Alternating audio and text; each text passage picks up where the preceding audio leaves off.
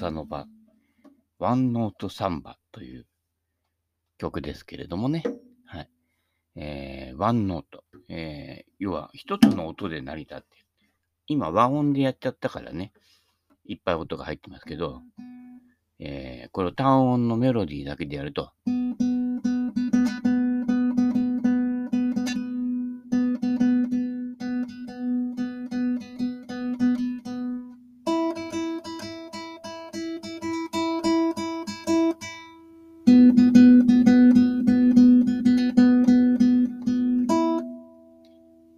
二つしか音使ってない。いや、通の音サンバじゃねえかっていうね、えー、話もありますけれどもね。えー、シンプル is best ね。この、ベースのシンプルさの上に、いろいろ他の音が、えー、組み合わさってね、いわゆるコードというものですかね。それでこう厚みを増していくってことなんですけれどもね。えー、ゴルフの方もそうですけれどもね。この音の厚みの方から入っちゃう人がいてね。で、もう、どこ行っちゃっていいかわかんなくなっちゃってね。えー、もうなんか、厚み清し状態になってね。えー、それをやっちゃおしまいよ、みたいな感じになっちゃうんですけれどもね。ベースはね、非常にシンプルなもので成り立っている。このシンプルなものを見出してから応用に入ればいいんだけどね。応用から入っちゃうから、どれが、どこが基本だかわからないっていうね、えー、いうことがね、え多々起きておりますけれどもね。まあ人生迷うのもね、あの、面白いかもしれませんけどもね、楽しんで迷ってる人と、ひっくり返って迷ってる人がいますから、えー、ひっくり返って迷ってる人は結構ね、周りにも多大な影響を与えてね、えー、知らぬは本人ばかりなりというね、えー、誰とは言えるかもしれませんけれども、またちょっと辛口から入りましたけどね。はい。えー、この間ね、野田に行ってね、野田の醤油せんべいね、え、七味のやつ買ってきたらね、ちょっと辛口でした、ね。はい。えー、野田の醤油ですよ。あそこはね、えー、キッコーマンですね。はい。えー、っと、調子が山里ヒゲタかな？なんですよね。で、あの、九州の方行くとね、運動筋とかね、あれなかなかね、こう、まったり甘みがあるとね、えもう、醤油一つにしてもね、いろんなこう、バリエーションがありますからね。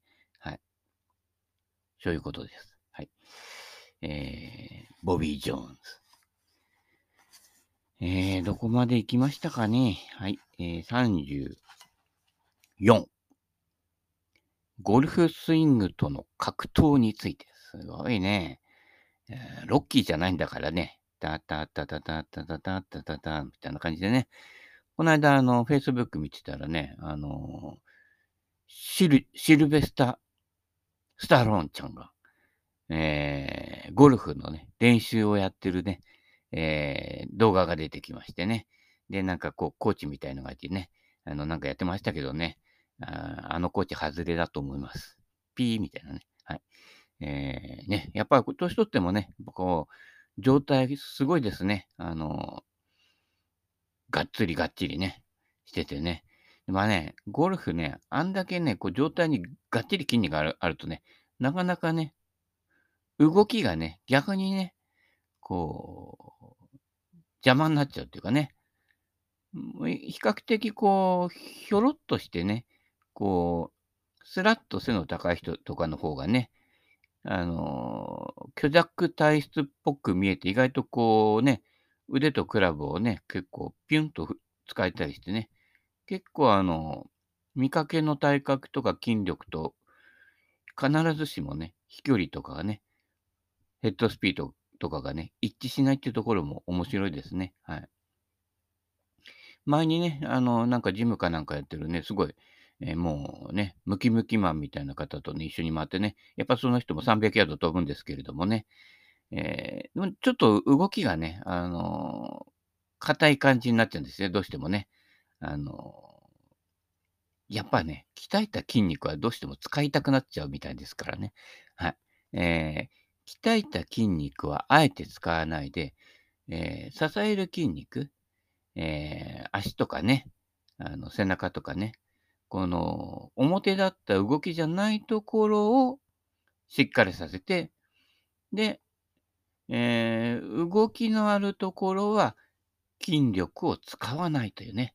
はい。えー、そういうところがね、格闘しないゴルフスイングになるんじゃないかなと思います。はい。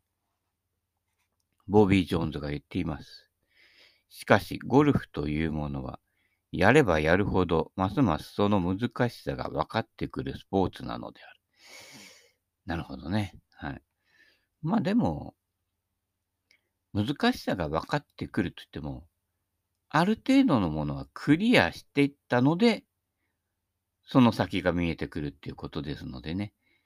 クリアしてない人は、初めからむ難しいんですね。はい。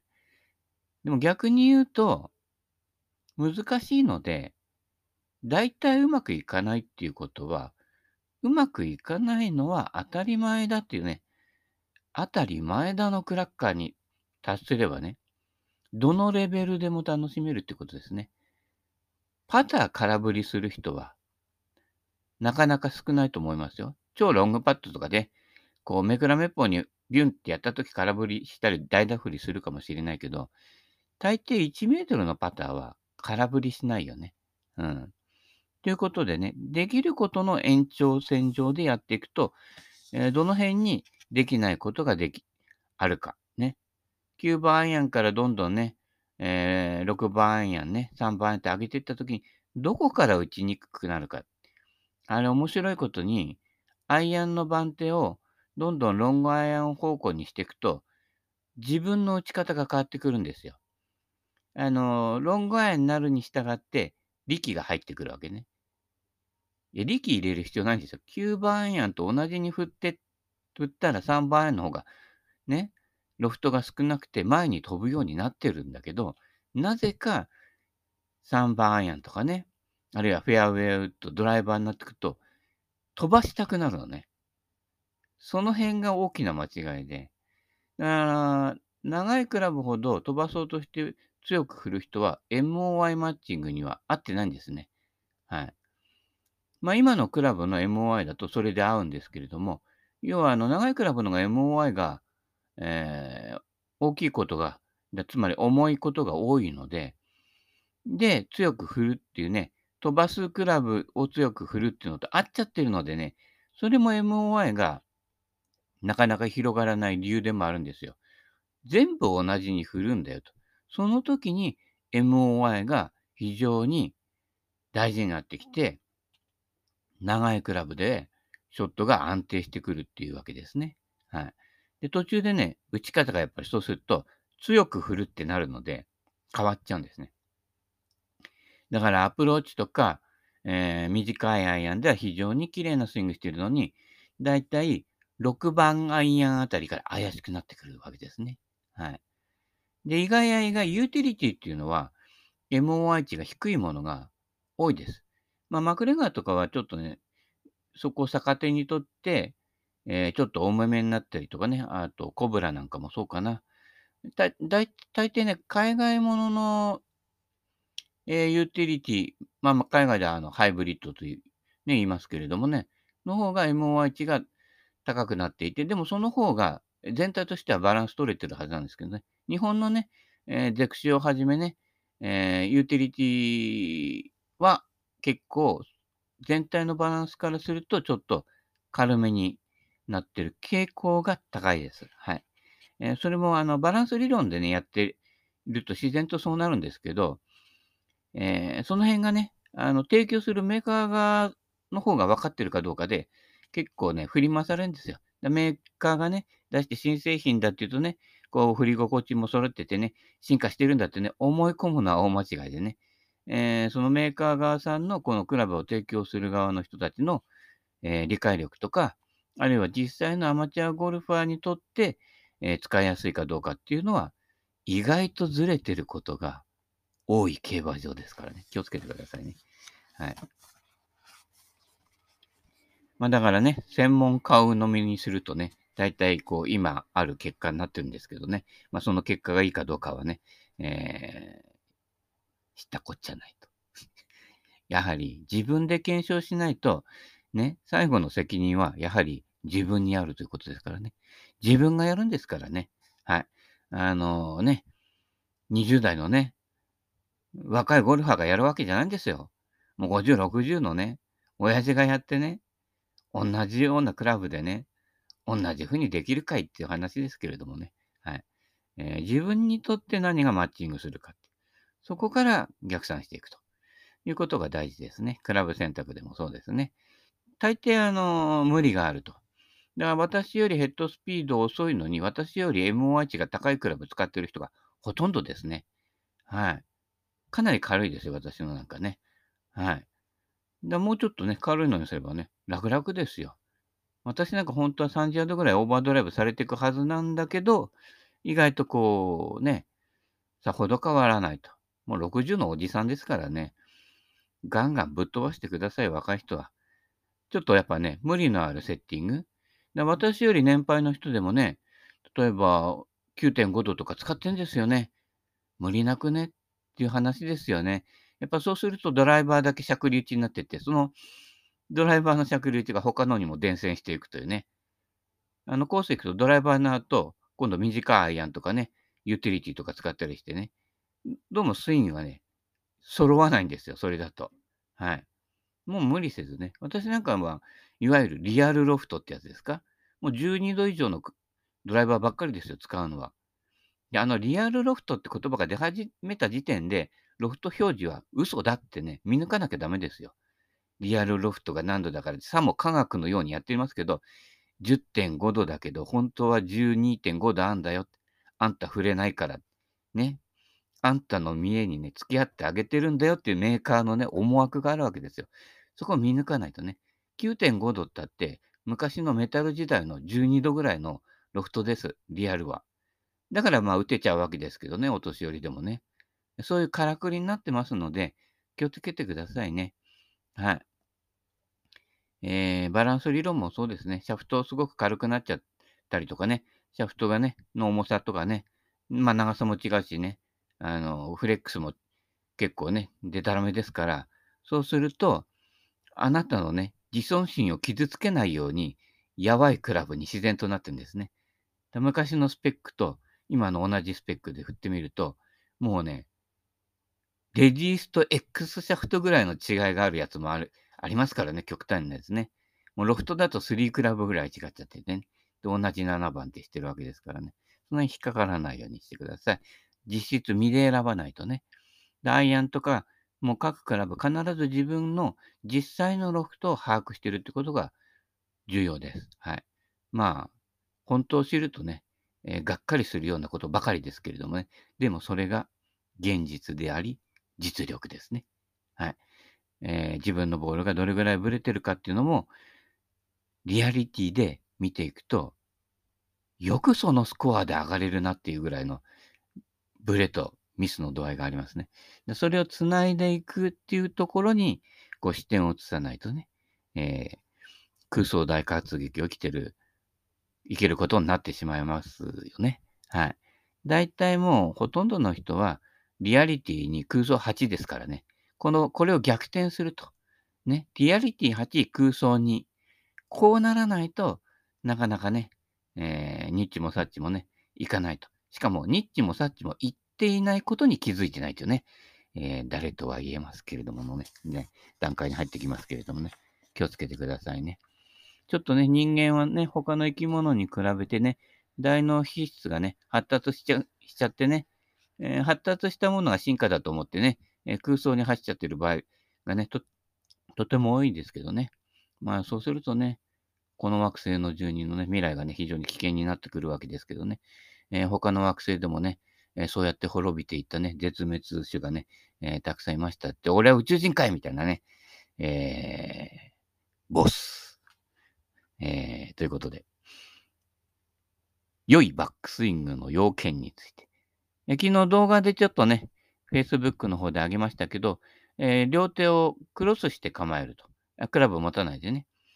えー、つまり、左手の下から右手で支えてクロスしてね、えー、バックスイングして、右手は通常通り普通に打つ感じでやって、左手は、えー、右手の上に乗っけておいて何もしないと。で、この何もしないで置いとくと、必ずインパクトで左手首がまっすぐになって、ちゃんと戻るということで、左手をいろいろ動かすようなスイングになっちゃってるわけですね。うねりだとかひねりだとかね。この間、トネリライナーがね、地震でひっくり返ってましたけどね、気をつけてくださいね。昔、あの、陸のことなんて言われていましたけどね。茨城の陸のことはね、鉾田みたいな感じでね、えー、今、今はね、多少ね、いろいろ交通機関もね、といってもね、ほとんど車ですけどね、茨城県はね。はい。えー、ということで、なんだっけ？あ、そうそうそう。親亀の背中に子亀、あ、違う違う違う。えー、っと、右手の上に左手を乗っけて、それで、左手がアドレスの状態と変わらないように振っていくと、この遠心力というかね、流れで左手首はインパクトの時まっすぐになると。で、右手首はややこう、えー、甲側に折れてる状態か。そうそう、そうなるとね。えー、Y の字からね、逆形の字になるというのは、えー、一番それが自然な動きで、えー、Y がね、逆形になるだけなので、いくらも動きがないんですね。これをこうひねったりうねったりしてね、いろいろ回しちゃうわけですから、もう回ったの戻ってくるっていうのはなかなか難しいわけですよ。ね、染之助染太郎がね、あの、こんなね、口に加えた棒の上で飛び回すようなもんですからね。もう普通の人ならね、毎回落っことして割っちゃうわけですからね。いつもより多く回ってますなんで、ゴルフの場合はね、もう回っちゃってる人がね、えー、もう、喜劇みたいなもんですからね。もうね、あの、あんまり口にしたくはないんですけどね、ああ、回ってる、回ってる、回ってるっていうね、えー、いう人がね、非常に多くてね、もうそういう人は、あの、園芸の方に回ってね、あの、傘の上でね、えー、マスかなんか回してね、ますますのご発展をとかね、えー、やって、やった方がいいんじゃないかなと思います。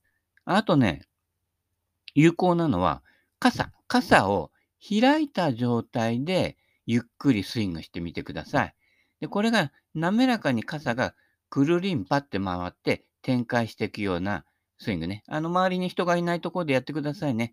あの、傘のね、先っぽがね、えー、目に当たったりするとね、失明してしまいますからね、えー、気をつけてくださいね。はい。えー、傘もね、凶器になりますからね。えー、傘を開いた状態で、こう、ゆっくりバックスイングしてって、こう、宮里愛ちゃんぐらいのテンポでね、スロースイングでね、太極拳スイングでやってみてください。そうすると、自分のスイングが、こう、綺麗にこう、展開してね、こう、えー、バックスイングやってダウンスイングしてくるときに、えー、最初にあったこの傘のこの、何？あの、傘の針のこのね、え部分がちょうど同じ状態で帰ってくるかどうか。やってみてください。えっ、ー、と、右に行く傾向が多い人は、自分でこれ、こうやってこうやってこうやって打ってるんだなっていう時に、多分、右の OB の方に向いてるはずです。で、T ピンが多い人は、カーってやった時に、えー、最初より左に向いてることが多いと思います。はい。それをこう、あの、意識してこう合わせるんじゃなくて、目つぶって自然にこう、バッて振った時に、パッとインパクトの時に目を開けた、見ると、自分の、こう、自分が振りやすいと思ってる傾向が実は自分の出玉の傾向になっているということでね。だいたい人、人はね、毎度言うけどね、良かれと思ってることで、大失敗してるわけですね。誰とは言えちゃうけれどね。まあだ、だいたい今、まぶたの奥に3人ぐらい浮かんできましたけどね。えー、もう定番の鉄板のあの3人ですけどねって、誰のことだろうみたいなね。えー、P ですね。それは言えませんのでね。はい。えー、ということで、いろいろな、えー、クラブを持たないでもできる練習方法というものが結構ありますね。はい。で、昨日やったね、その、右手の上に左手を乗っけて、こう、振ってみて、右手をいかにダラン・クラークのまま使えるかということでね。はい。えー、右手は自由に、右手の振りを邪魔をしない左手で、なおかつアドレスからあまり動きがない動きっていうのが一番安定性が高い。で、それは、まあ、フルショットよりアプローチとかでそういうものでね、練習するといいですよ。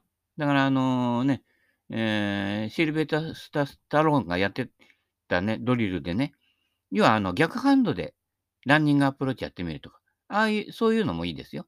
小さい動きでやってみると、えー、両手の役割っていうんですか？はい。のが結構分かってきますのでね。はい。えーで、ボービー・ジョンズの言ってることも少しね、読まないとね、えー、草場の陰から怒られちゃうからね。はい、昨日墓参り行ってきましたけどね。あのね、千の風じゃないけど、私はここにいませんじゃね。あの、墓場業界がね、上がったりですからね。あのー、ちゃんと墓参りは行ってください。えー、よくわかんなかったらね、王様のね、万の土になったを聞いてください。万の土になったってね、お墓参りは大事な習慣フォーエバーってね、あれね、すごいよ。感想の部分のね、ギターソロがね、すげえ王様でやっぱりすげえなとね、思いましたけどね。ぜひ気になった方ね、YouTube でね、万の土になったね、王様、はい、聞いてくださいね。はい。重要なポイントは、左腕、左肩、体の回転、そしてリストのコックである。トップスイングで両手が頭の位置よりも高い位置にあり、クラブのシャフトが目標の右を指すように心がけるべきだ。面白いでしょ？これね、要はレイドオフの逆でクロスを進めてるんです。これなぜかっていうと、落っこったやつはね、下から煽るしかなくなるわけですね。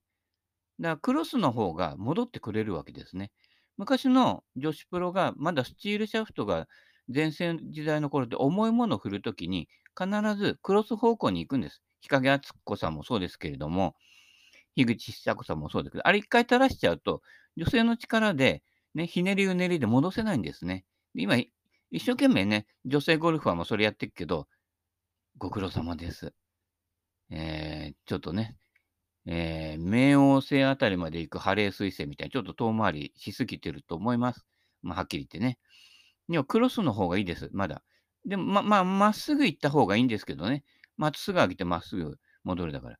だから最後、クロスになってもしっかり戻ってくれば、ジョン・デイリーみたいにめちゃくちゃ飛ぶわけです。まあも、もっとも体格もいいしね、満振りしてるからっていうのもあるんですけれどもね。はい。ジョン・デイリーはただ飛ぶだけじゃなくて、あの人が強いのは、ウェッジがすごい上手いっていうことですね。はい。そういうところを見落としちゃうんですね。ジャンボもそうです。ショートアイアンとウェッジがめちゃくちゃ上手いんです、ジャンボはね。はい。えー、そこがよく分かってないと、ただ飛べばね、スコア良くなるんじゃないかっていうのはね、そりゃあね、大きな声じゃないけどね、ばっかじゃなかろうかってね、トニータニーになっちゃうわけですけれどもね。はい。あなたのお名前なんていうのってね、昔やってましたけどね。まあ、こういうところでちょっとね、ボビー・ジョーンズとか、えー、リストのコックであるとかなっちゃうと、えー、あ、コックがってなっちゃうんだけど、えー、コックは、あの、基本的には使わないと。自然にそうなるですね。意図的にやったものは意図的に戻さないと戻らない。だから、使わないのが一番いいね。そういうこと。だから、ね、右手の上に左手乗っけてやると自然とそうなるという。えこれが大事で、あの、上げたトップの状態からそのまま落としてくれば自然とそうなるんですけど、それ以外の余計な動きをやってるっていうことですね。はい。それはな、なぜかっていうと、足が踏み込めてないからね。Y の字にな、Y の字インパクトになるのも、左足の方に踏み込んでないわけですね。で、もう一歩前へって、よくトイレのね、男性のね、小便器の前に書いたんですよ。一歩前へって、それができてないからね、あの、散らばっちゃって、その辺汚しちゃうわけですよね。あれ、掃除するの大変ですよ。あなたがね、あの、便所掃除やるみになってください。人のしょんべん散らかってるやつ。ね。掃除するわけですよ。だから一歩前ですよ。はい。えー、そういうことですね。一歩左に踏み込んだ状態で打てるかどうかで、そうすると自然に腕は上から下にストンと降りるしかなくなるわけです。余計なことをできなくなるわけですね。余計なことがしてしまうっていうのは、えー、だから右手が悪いとか、どこが悪いとかね、そういうこと、軌道が悪いとかじゃなくて、踏み込んでないって、それだけです。一本足打法と連続素振りをやってれば、ね、うまくいきます。で、連続素振りっていうのは右左にあるから、そうすると、左打ちも意外とうまくできるようになります。はい。えー、右のフォローが左のバックスイングになっていると。そういうことで左右対称にね、連続素振り。これもおすすめなのでね。あとは荒井菊夫さんのね、足踏み打法ですね。足踏みと状態の振りを合わせると。これも非常に重要になってくるわけですね。どうしても状態の力に頼ってしまうと。ね。それこそ、ね、頭でっかち方向ですよ。上の方ばっかりね、いろいろね、重くなっちゃってね、えー、ヘッドがヘビーになっちゃってね、HH 打法になっちゃってるわけですよ。ね。H、H もう一人いますけれどもね。えー、あ、P だな。えー、そうじゃなくて、地べたの方ね。中村虎吉さんじゃないけど、足の指で地面をつかめっていうね。まあそこまでがっちりいかなくてもいいけど、よろけないようにバランスを取るっていうことですね。だから、ね、斜面からのショットね、コースに行ったらいっぱい練習してくださいね。えー、そこでこう、触れる範囲内があなたのベストスイングです。もうほとんどの人にとっては、スリークォーターがフルショットと思った方が間違いないです。えー、ということで、えー、お時間もそろそろね、え迫ってきましたのでね、はい。えクロスです。抱えて振った方がヘッドスピード出ます。あのね、某不動産屋の社長さんもクロス方向なんですけど、ね、ヘッドスピード50超えますからね。つまり、あれはね、垂らしちゃったらね、出ないんですよ。垂らして出るのは若いアスリート系のゴルファーですけど、そういう人は30歳過ぎると無理が出てきます。はい。えー、そういうことで、そういう人に教わってる女子プロがどんどん30歳引退になってるというね、えー、現実もありますんでね、今ね、売れてるからってね、えー、飛びつくと大変なことになります。一旦癖がつくと、大体癖が取れるのには10年かかります。はい。えー、ね、もう10年経つとね、年取ってね、触れなくなってくるのでね、模様はね、えー、間違い、一旦間違えると、帰ってこれなくなるかもしれませんね。変えてこいよって帰ってくるんでしょうかね、あの方はね。アピーだね。はい。ということで、静かに終わりたいと思います。それではまた。